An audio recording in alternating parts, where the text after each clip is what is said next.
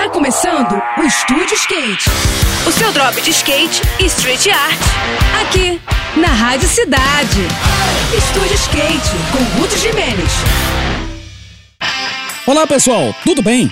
O Bowl do Rio Sul é uma das pistas de skate mais perfeitas em todo o mundo, com suas transições, que são palcos de sessões iradas e eventos inesquecíveis desde a sua construção, lá no início da década de 90. O Pico é considerado como um dos 20 locais que você precisa fazer sessão antes de morrer, de acordo com a Thrasher Magazine, que é a mídia especializada mais influente de todo o planeta. O local está passando por uma grande reforma que vai trocar a borda da pista. O antigo coping de metal já foi retirado e, no seu lugar, serão instalados blocos de coping de granito. Na real, essa é a primeira grande intervenção no pico desde a sua inauguração há mais de 30 anos, e o objetivo é que o bowl fique mais adequado às tendências mais modernas em termos de construção de pistas de skate. A expectativa é de que, além da troca da borda, a reforma também inclua o alisamento da superfície do pico, que encontra-se um pouco áspera, apesar dos cuidados feitos pela galera que é local. Nas internas, comenta-se que vai rolar um evento internacional no Bowl ainda nesse ano, portanto o lance é aguardar e torcer para que tudo dê certo no final das contas. No próximo programa,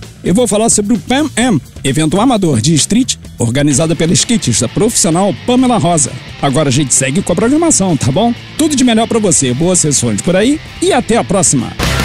Esse foi mais um. Esse foi mais um Estúdio Skate. O seu drop de skate e street art. Aqui, aqui, na Rádio Cidade.